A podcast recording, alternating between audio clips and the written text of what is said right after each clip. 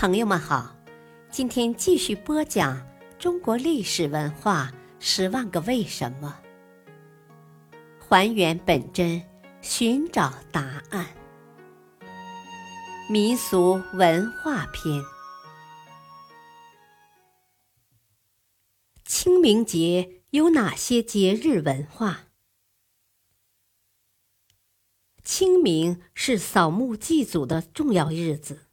节气里，大地回春，柳绿花红，正是郊游踏青、赏春探春的时光。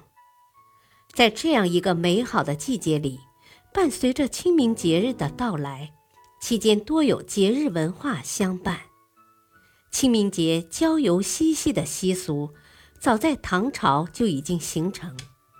与踏青郊游相伴相生的，还有荡秋千、拔河。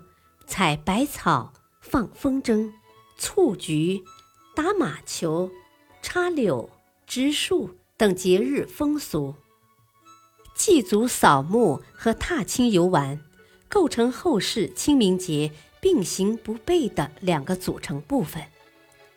如果说清明节因祭祖扫墓而凸显出它的节日品格，那么郊游踏青就可以从另外一个层面。展示清明节的节日文化。清明是个踏青的好季节。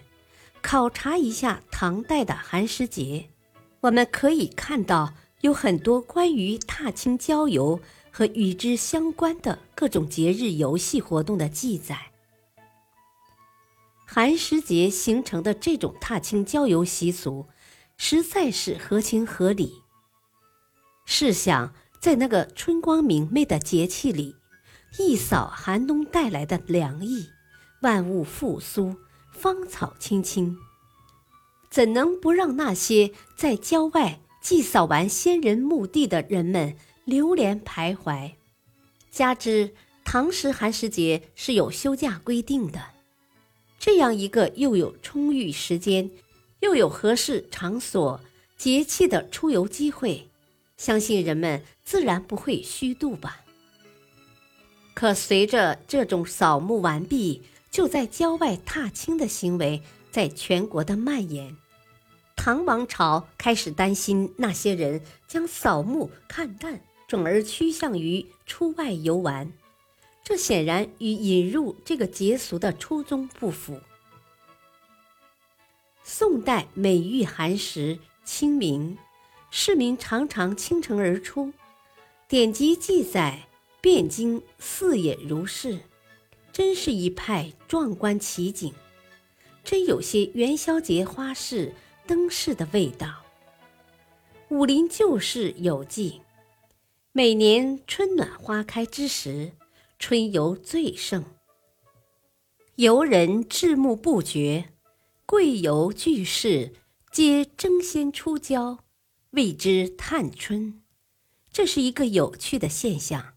在这样一个热闹的节日里，等级制度也变得不那么森严。试想，在人山人海中，哪还能分得清贫贱富贵？又有谁会在意平日里那高高在上的贵游巨士呢？